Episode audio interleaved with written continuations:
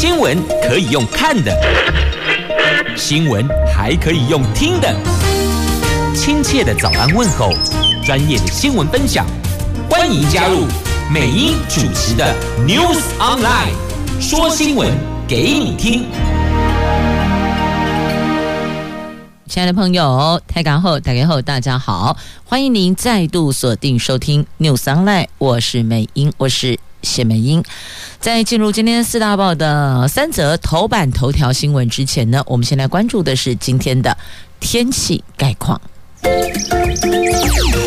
Asia 天气预报。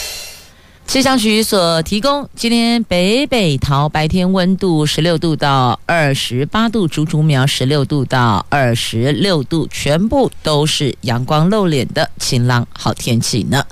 好，接着来看的是四大报的三则头版头条新闻，这联合中时讲的都是哦，俄罗斯乌克兰的战火。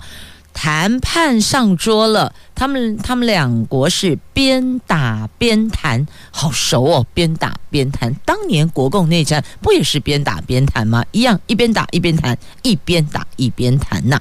那么这是入侵的第五天，两国首次谈判，但是还是没能解了这一招僵局呀。乌克兰方面要求立刻停火，而且要撤军。那俄罗斯则说呢，他们掌控了控制权，他们的制空权在手上，不惜牺牲五万俄军继续打下去哦。现在俄罗斯是夹击基辅，白俄发射飞弹助攻欧盟团结武器支援乌克兰，而且现在啊，根据媒体报道，连。中立瑞士，瑞士向来不管什么事情，他都保持中立哟。瑞士这一次也不中立了，也加入了经济金融的制裁，而且要针对普丁的资产进行冻结呢。所以这一局到底会如何走下去呢？自由时报头版头条的新闻。拜登派特使团访问台湾，用实际行动表达力挺台湾。前参谋首长联席会议主席穆伦领衔今天会到。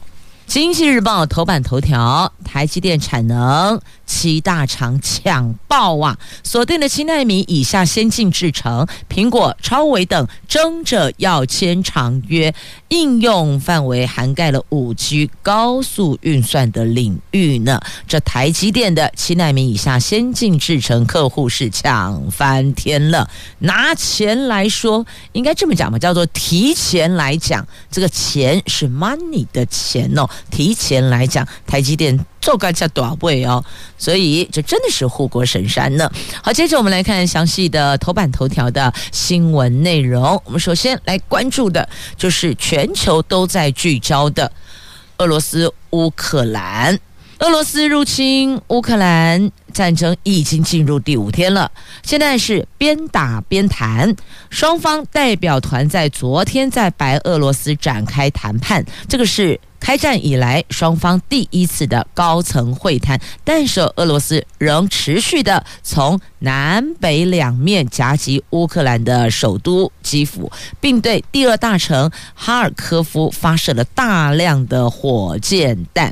两国会谈的地主国白俄罗斯传出将派军进入乌克兰协助俄军。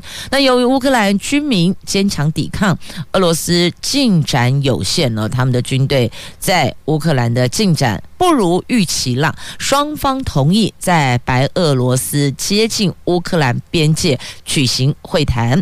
那乌克兰总统府说，他们谈判的目标是立刻停火，以及俄罗斯的军队要撤离乌克兰。那俄罗斯的谈判代表也是他们的总统顾问梅丁斯基说，俄罗斯希望达成有利于两国的协议，但是他并没有透露俄罗斯方面的条件或是谈。判目标呢？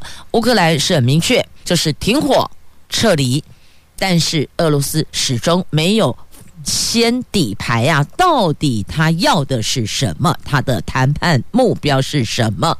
那相对应的条件又是什么？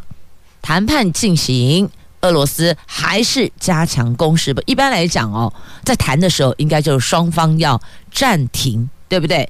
先暂停，但并没有哦。俄罗斯在谈判桌上谈，但是呢，在乌克兰依旧继续的加强攻势哦。那乌克兰内政部的顾问说，俄罗斯二十八号。就昨天呢，朝乌克兰的第二大城哈尔科夫发射火箭弹，导致了数十人死亡、数百人受伤。俄罗斯前一天一度攻进城内，弹手遭到守军击退了。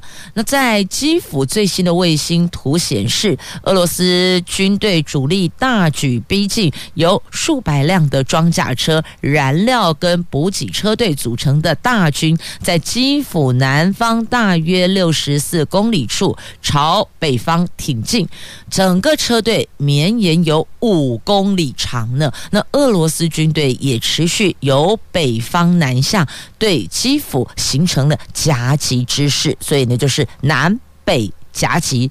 共同挺进的概念。那俄罗斯出兵五天，还是没能够取得明显的战果。他可能本来想说，军队一进立刻就可以拿下首都基辅，但显然不如他所预期的。那美国官员说，俄罗斯的盟友白俄罗斯最快二十八号。派军入侵乌克兰支援俄罗斯。那美国国务卿布林肯宣布，即日起关闭美国驻白俄罗斯大使馆。那乌克兰官员表示，白俄罗斯已经向乌克兰发射多枚飞弹了。基辅以西一百五十公里的日托米尔机场受到了攻击。那白俄在前天。举行了修宪公投，决定放弃非核地位，这可能是导致苏联解体以来白俄罗斯国土首次出现了俄国的核武部署哇！现在全球都害怕，一旦真的启动核武，那不是只有乌克兰遭殃，那是整个地球都会受到毁灭性的伤害呀！此举万万不可。或许这个也是让一向。保持中立的瑞士动摇的原因之一吧，或是重要的原因吧。那欧盟则展现前所未有的团结，积极的援助乌克兰，包括了有提供超过五亿美金军火给乌克兰，也宣布禁止所有俄罗斯飞机进入欧盟的领空。乌克兰内政部说，俄军侵略已经造成了。乌克兰至少有三百多名的平民丧生，包括有十四名未成年的孩童，另外有一千六百多人受伤啊。法新社报道，俄罗斯也首度承认部队有人伤亡，目前已经有超过五十万人逃离乌克兰。欧盟说，俄罗斯跟乌克兰冲突恐怕导致超过七百万人流离失所，所以你看，这个战争一启动。已经不是军队的事情，不是军人的事情了，连平民都遭殃了。本来之前他们说绝对不会对平民动武，绝对不会伤害平民，但事实会说话，确确实实就是这么多的无辜的百姓丧失生命了。那现在呢？看来金融市场的部分呢、哦，这战争的代价，卢布暴跌，俄罗斯出现了挤兑状况。因为大概拢三样，已经有越来越多的国家加入制裁这个叫做金融核弹哦，形容叫金融核弹，其实就是经济制裁、金融制裁，犹如是投下了一枚金融核弹。所以，到底普丁还能撑多久呢？来，继续我们来关注在今天《自由时报》头版头条的新闻，力挺台湾，美国的。总统派特使团今天造访台湾了。根据路透社在二月二十八号的独家引述美国资深官员所指出的消息哦，美国总统拜登将派遣国防和安全官员组成的代表团访问台湾，预计。三月一号抵达，三月一号不就是今天吗？显然有意在俄罗斯侵略乌克兰的当下表达美国对台湾的支持。那根据报道，由美国前总统布希和奥巴马任内的参谋首长联席会议的主席穆伦领军的代表团，将在台湾慎防中国趁着乌克兰跟俄罗斯为期的这个敏感时间点。侵犯台湾的时机到。台湾来，其他随行的官员包括了布希任内的副国家安全顾问欧苏利文、奥巴马时期的国防部次长傅罗伊、白宫国家安全会议亚太事务资深主任葛林麦艾文等人。那代表团会在今天中午抵达台湾，在明天晚上离开台湾，计划他们会会见蔡总统。和国防部长等官员，这个是拜登继去年四月之后第二次指派前官员组成代表团造访台湾。总统府跟外交部昨天晚上证实了这一项消息。拜登总统指派跨党派的资深代表团今天访问台湾，总统预计在明天接见访问团，而且会在。明天设晚宴款待呀。那美国方面官员只说，这一次是展现美国对台湾持续坚定的支持，也强调这次人员组成传达重要讯号，也就是美国对台湾及民主的承诺，获得民主跟共和这两党的支持。而且拜登政府对台湾承诺依然是坚若磐石啊。那华盛顿会将任何决定台湾未来的。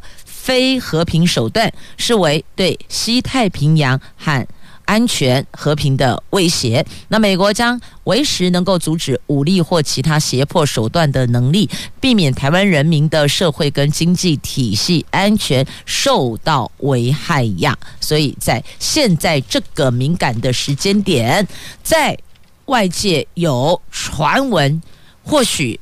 台湾会成为下一个乌克兰，中国会成为下一个俄罗斯的这个肥短流长的时间点，敏感的时机，派特使团访问台湾，也就是要告诉大家，美国力挺台湾，不会坐视台海和平被破坏而没有任何的作为，美国会有积极作为的哦。这其实。不仅是他们说支持台湾，其实他们支持的是美国依旧坐稳世界强权霸主的位置。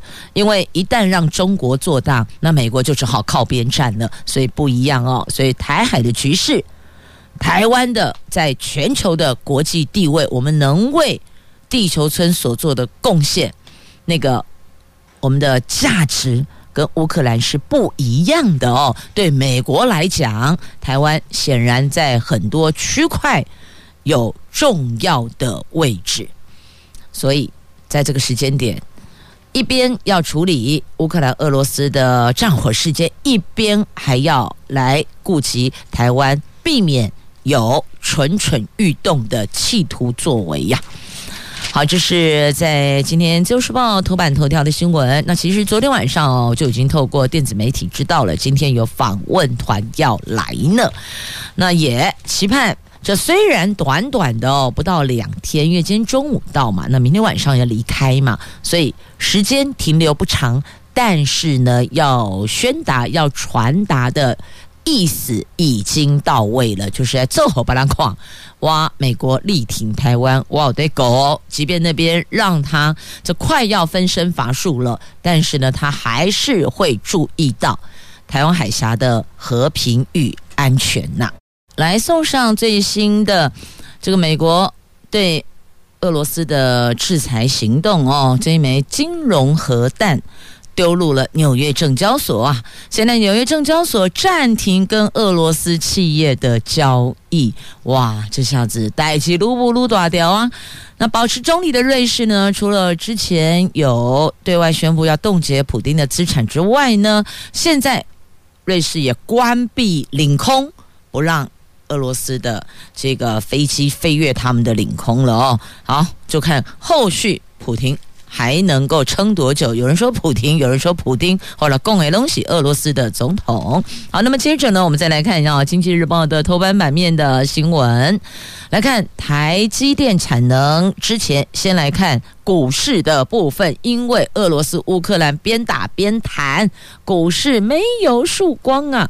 双方代表在白俄罗斯边境会面，那美国股市早盘重挫四百点，那现在。强涨的涨势强强棍呢，就是黄金了。那市场现在观望情绪浓厚，因为。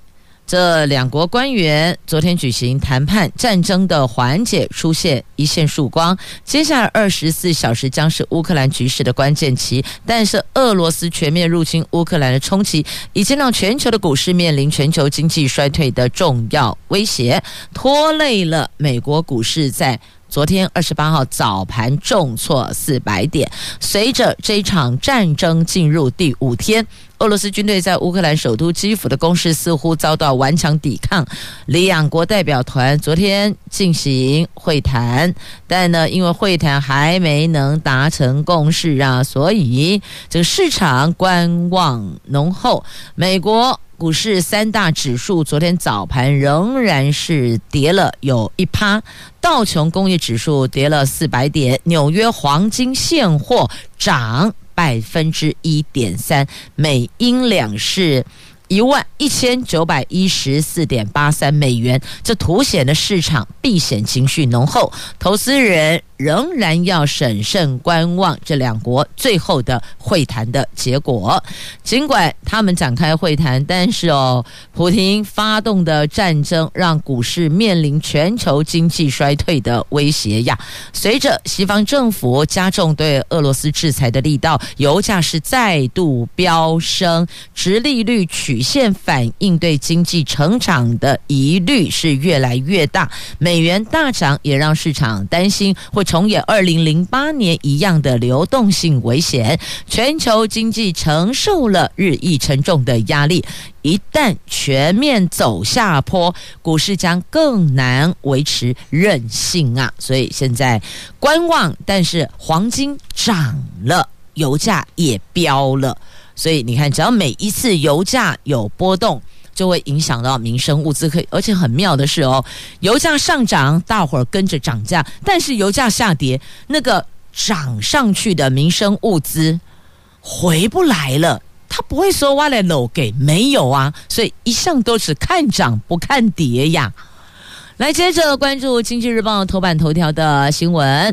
台积电，看看我们的护国神山吧，看护国神山心情会比较好一点啊、台积电七纳米以下先进制程客户抢翻天了，在最大客户苹果带头下，包括了超微、联发科、博通、辉达、高通跟英特尔等这七大客户都上门抢签长约，要卡位产能。这涵盖了五 G、高速运算等当红领域，预祝台积电先进制程的订单能见度是持续拉长，营运热转一整年。这肯定的，现在也才二月三月一号，今天三月一号，但是呢，抢着上门是二月底的事情，所以呢。看来这一年台积电 OK 的啦。那台积电一向不评论单一客户的讯息，业界人士透露，台积电先前启动的涨价机制，在二零二一年第四季后开始完整反应，有不少客户已经积极的在去年抢先预定产能，有部分的客户则因为策略考量。今年陆续采用新价格签长约卡位产能，推升台积电高阶制程订单是。因此源源不绝啊！那值得注意的是，即便三星也开始在市场上抢晶圆代工高阶制程订单，但是台积电不仅来自最大客户苹果的订单是持续上扬，在其他非苹果客户签订长约的积极下，也促使了我们的台积电生意依旧是畅旺的。业界认为苹果。居台积电最大客户，主要是一条龙设计发展，包含了基频晶片跟 R 射频晶片等需求稳定增加。法人预估，今年台积电来自苹果相关营收占比仍将超过。百分之二十五以上，也就是超过四分之一以上呢。以五纳米跟七纳米是为最大宗，当中包含五纳米家族的四纳米 M2 晶片快速放量，以及下半年有望率先采三纳米制成的 M2 Pro 跟 M2 Max 晶片是推向市场。所以呢，整年度来看，也了解为什么七大厂进来要抢。台积电的这个产能哦，要来卡位产能，这个不是没有原因的，就看到了市场的需求，看到了我们台积电的产能，它就是有这个能量能够。交货，来继续我们来关注哦，这个台湾灯会明年见了，在高雄闭幕，明年是台北见呐、今年参观人次破千万哦，二零二二台湾灯会昨天晚上闭幕。明年在首都台北举办，台北市副市长蔡炳坤率团到高雄接灯。蔡炳坤说：“只要台湾边境管制解封，二零二三台湾灯会希望缔造一千两百万赏灯人次，创造一百五十亿元的赏灯商机。中央灯区规划在国父纪念馆将打造成国际都会型灯会，让台湾走出去，世界走进来，世界看到。”台湾，那今年台湾灯会主灯秀最终会在昨天晚上九点五十分登场。高雄市长陈其迈跟台北市的副市长蔡炳坤倒数点灯，宣布二零二二台湾灯会闭幕。那主办单位统计，今年台湾灯会的参观人次破千万呐。高雄市长说，感谢医疗防疫团队、义工和工作人员以及民众的自主配合，共同成就美丽高雄。在疫情挑战下举办台湾灯会，兼顾防疫跟振兴经济，每一个环节都不容松懈。高雄市做到了。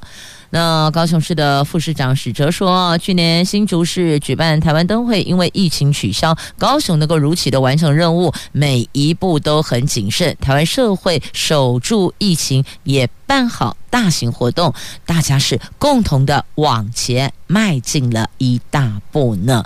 那昨天是由明年将举办台湾灯会的台北市府由副市长代表率。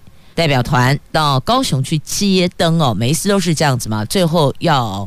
闭幕晚会了，最后一次亮灯的时候，等于亮灯之后就不会就是熄灯了哦。那么他们就要来接灯，就跟每次奥运活动是一样的哦，你要接圣火的概念是一样的。好，这是台湾灯会，明年见啦。好，那么接着再来关注到，这是在今天的《自由时报》头版下方的新闻话题，来看一下我们的手机的资安问题呀，您知道吗？手机的资安问题亮红灯了，出现了资安危机了。专家呼吁政府要积极介入管制啊！发现我们的这个部分有九成是不合格。他抽测市面上贩售的手机，发现有九成不合格。手机资安亮红灯，国家通讯传播委员会连续三年针对市面上所贩售的畅销手机抽测资安保护状况，有九成以上。被抽测的手机的自安手册第一次就不合格了，尤其是中国品牌的手机百分之百不合格，提醒消费者要特别的留意哦。NCC 的副主委说，根据台湾资通产业标准协会所公告的相关的资安测试的规范，他们进行资料保护、城市执行安全，还有传输保护等测试，不合格业者已经通知他们要改善，也进行复测，一直要到通过。测试为止，那通过之后获得自安测试认证的标章啊，所以在这里也提醒消费者要自己留意哦，手机上的一些个人的一些这个资料的问题哦，因为自安亮红灯了，那发现呢来自中国品牌的手机哦，这通通都不合格呢。那去年我们测试的十五款手机，有十四款手册没有通过哦，这其实还蛮多品牌的，你可以自己翻阅一下，而且当中呢还包括了非常知名的 HTC、Sony、ASUS、三星等等。那另外还有十款是中国品牌啦，那当中当然也会有小米喽。那据了解呢，多款手机存在内建软体账号、通行码或是金钥不应不应以明文方式。是存于执行档，或者是呢内建软体没有预设开启不必要权限等问题。专家解释，代表使用者账号、密码、金流资讯可能都会被盗取，通讯软体社群平台可能会自行开启定位功能，成为了资安风险呢。哎，有定位功能哦，所以讲到这里，是不是有一些这个？越夜越丰富生活的朋友们就觉得有点毛骨悚然了。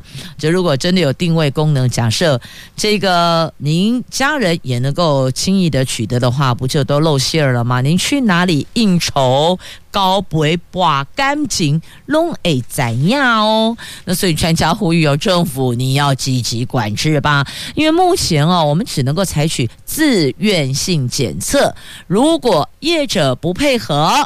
我们也无法可管，他不配合改善，我就是摆着，你也无法可管呐、因此，这个部分要如何积极管制，必须要有法源，对吧？专家讲的就是要有法源才有法可管呐、要不然也就是放任现在这个作为啦。不要手机治安有危机，不要不要不要塞车。可是好像每一次连假收假日。高速公路拢会踏嘎北丁北当掉啵。昨天是二二八连假最后一天，国道涌现收假以及短途旅游车潮。国道五号北上。从昨天上午的九点塞到晚上八点，塞了十一个小时呢。那西部国道在中午过后出现了北返车潮，国道一号新竹部分路段塞到晚上的九点才舒缓。高工局统计，从连假前一天二十五号疏运状况起算，四天比去年同期平均微幅增加了百分之三点四的交通量啊。要告诉你的是，因为大家闷太久了，所以呢，天气又好又廉价。这个时候当然就往外跑，就会出去透透气嘛。所以呢，你看好多的观光景点，人潮车潮涌现，一位难求，车位的位一位难求啊，就是这样呢。那所以呢，这道路的交通的这个车流量相对也就会比较大。那刚好又是收假日啊，好，不要不要不要塞车，不要不要不要疫情。可是香港现在哦，某话都惯了。香港政府坦承，他们无力抗议，因为他们单日确诊人数一直创新高。昨天只刚三万四千人确诊呐，这疫情急速蔓延，飙新高。他们的特首林郑向北京求援，强制普筛期间。要实施禁足，这是香港的部分。那疫情不要不要不要来，我们台湾好不容易今天起生活管制松绑了。来，继续我们来关注的是，今天开始松绑的生活管制有四种情形，不用戴口罩了。这国内生活管制今天起松绑喽，运动、自行开车同车者，还有。这个同车的人是同住的家人，大概有四种情形，你可以不用戴口罩。同时，双铁也开放饮食，恢复卖场进行试吃，也取消了到离岛机场的快筛措施。另外，医院探病及长照机构探视，除了双北市、除了桃园市及高雄市之外，其他地方有条件开放。访客打完第三剂的追加剂就可以免。筛检了，指挥中心说，今天起四种免戴口罩情况，包含室内外从事运动的时候，还有室内外拍摄个人照跟团体照的时候，自行开车无没有同车的，就你一个人在车上，或者是呢。在车上呢，都是住在一个屋檐下的家人的时候，也不用戴口罩。那么进行直播、录影、主持、报道、致辞、演讲、讲课等谈话性质工作，或是活动正式拍摄或进行时，也不用戴口罩。但是，但是只有一种情形，拿麦克风要戴口罩，就是唱歌的时候还是要戴口罩的。不过在这里哦，也建议啦，如果您在进行。直播进行主持或报道、致辞、演讲、讲课。假设您拿的那一支麦克风是大概公用的麦克风，你用起来、外用起来，建议还是戴着口罩，大家比较有保障啊。如果是自己所专用的麦克风，那就另当别论了哦。这只是一个建议啦，因为唱歌为什么要戴口罩？你有觉得口沫横飞啊，情绪高昂啊？那难道讲课的时候、演讲的时候不会吗？也是会啊。致辞的时候，有人声音表情超丰富的，伊玛西亚内奥这个呃口沫横飞也是会有的。所以呢，建议啦，除非你是带自己专用的麦克风，其他的。美英建议还是戴着口罩使用麦克风，可能对彼此大家所有使用同一支麦克风的其他人多了一层保障吧。来，再来是搭乘高铁、台铁、公路客运、船舶、国内航班等交通工具恢复饮食，卖场、超市、市场也开放试吃，也取消了人流管制哦。那么再来有五处的机场，包括松山、台中、嘉义、台南、高雄，还有基隆、高雄等两处的港口，原本设有筛检站提供快筛，往来澎湖、金马等离岛也必须要填写健康声明书，但今天。天起，三月一号起，前往离岛旅客取消快筛跟填写健康声明书，所以等于就是说呢，针对五处的空港。跟两处的港口都取消了原来的要求哦。那双北市跟桃园、高雄还是禁止探病的，其他地方有条件开放。那另外呢，国际医疗对象也放宽喽。除了原本开放外籍人士来台湾治疗癌症等重症外，今天起也放宽申请来台湾进行人工生殖疗程，譬如说。冻卵、试管婴儿等等，而且可以有两位亲属陪同入境。三月七号起，更放宽了非本国籍商务人士来台湾，同时入境居家检疫跟居家隔离期间也从十四天缩短至十天了。好，这都是非常有感觉的松绑，但是疫情也让你有感觉的，好像似乎隐约有扩大内。昨天桃园。加时有实例确诊，幼儿园的群聚有扩大迹象，累计这一条感染源到现在有二十四位确诊了。昨天晚上新增了三例国小停课十四天，那也狂烈。师生家长一千八百人呐、那两所国小设裁剪站，筑起了社区的防火墙，所以也要拜托您，如果接到通知要前往裁剪站，拜托拜托务必配合前往。接着我们再来关注哦，这个是避免群聚呀、啊，桃竹苗呼吁大家在清明节的时候分流扫墓，联合法会。办还是不办呢？他们说现在看疫情在做调整，所以现阶段 yes or no 还没拍板。那元宵节过后是客家族群的扫墓时节，虽然疫情看似趋于和缓，不过桃园幼儿园群聚案仍然在延烧啊。所以呢，政府呼吁人潮分流，提早扫墓。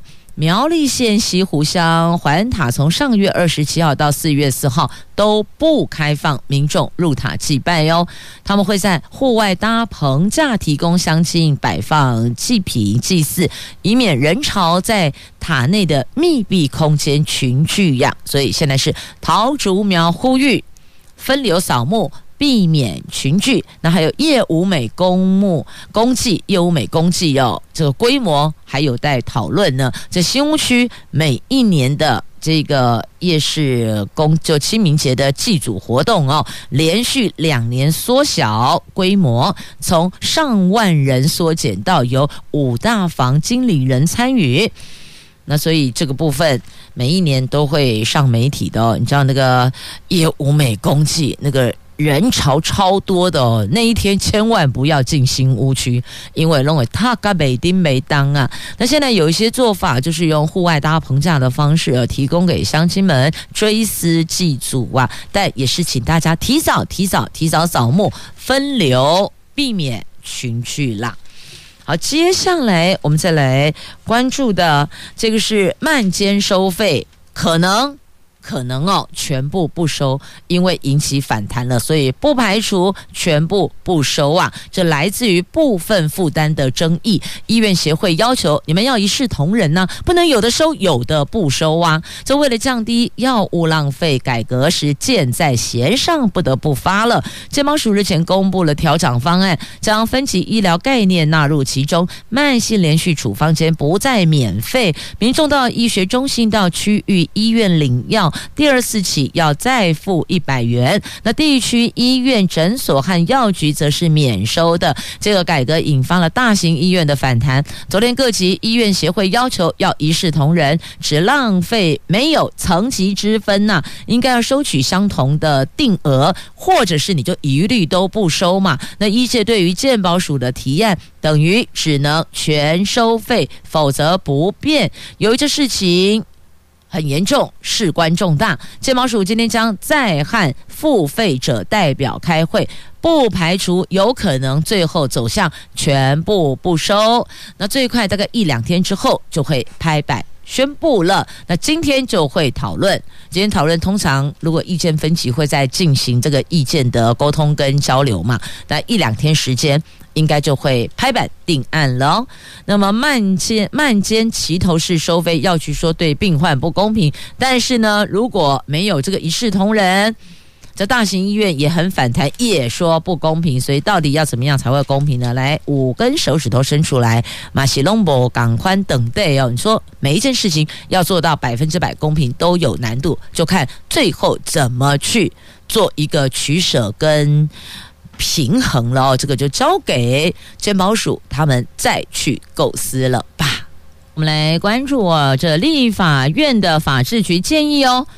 建议国防部适时的回复征兵制，因为少子化严重，兵源吃紧啦。国防部曾经说他们不会主动提出，但并没有说可以被动接受啊。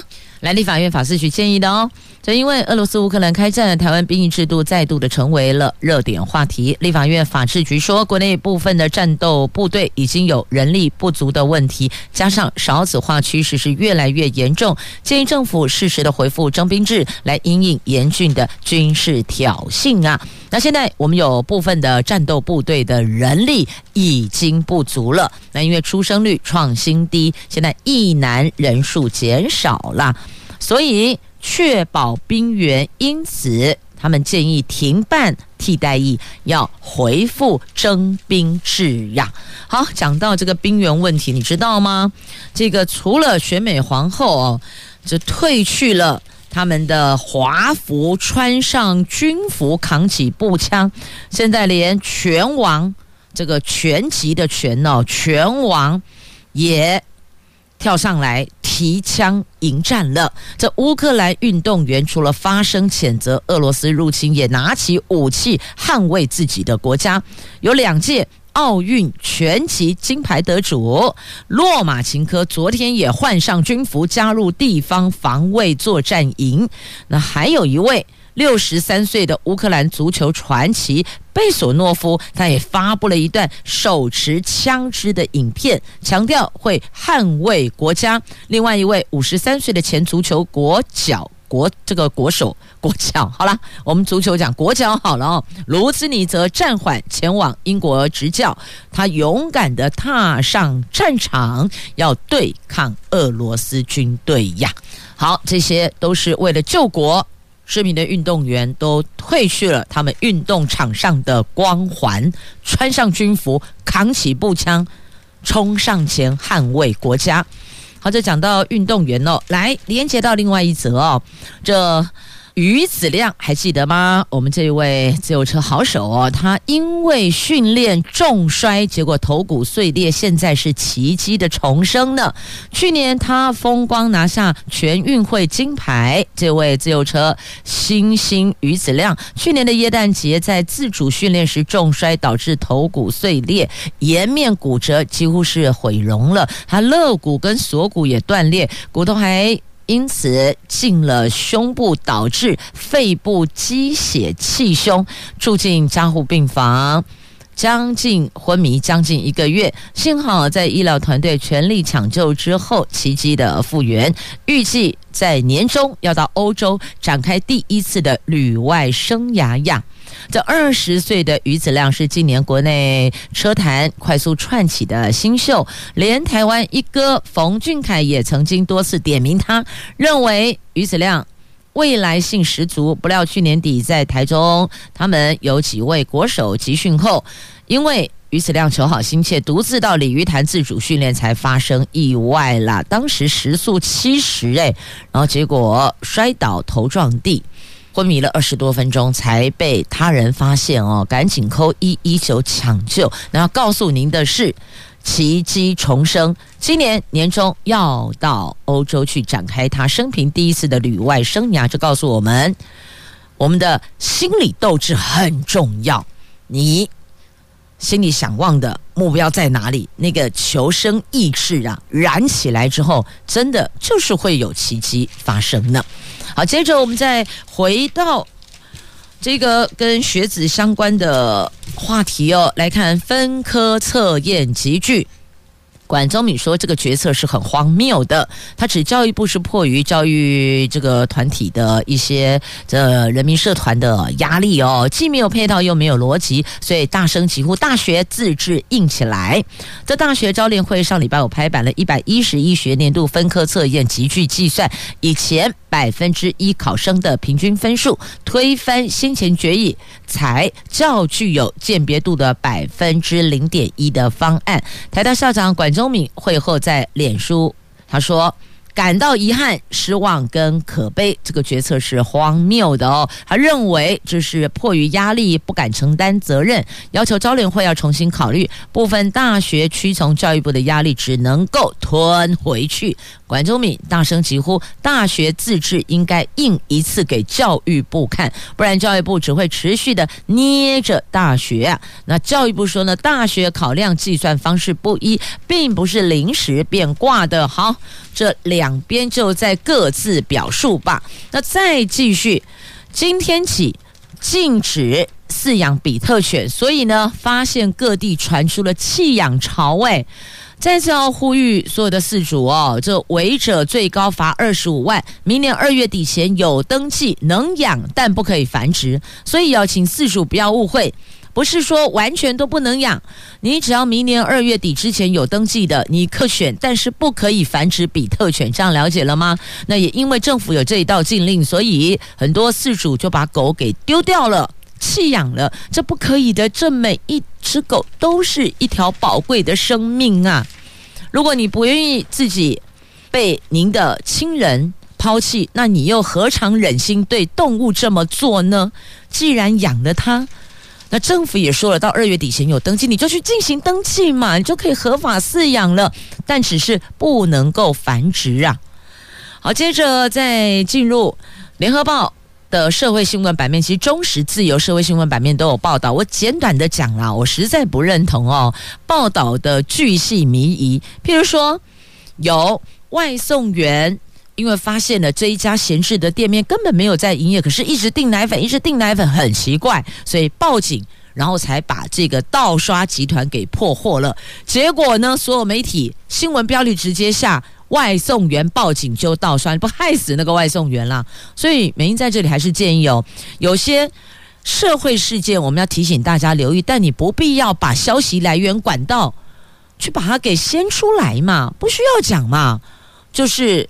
民众报案就好了啊，亦或者这个警察很厉害的，他严厉查缉，然后警察破获的也可以呀。为什么非得要把这个关键人物给揪出来呢？你说这是不是不是很恰当呢？没人认为这非常的不妥当哦。好，那么再来提醒用路朋友进入桃园当心哦，现在有百大容易肇事的路口。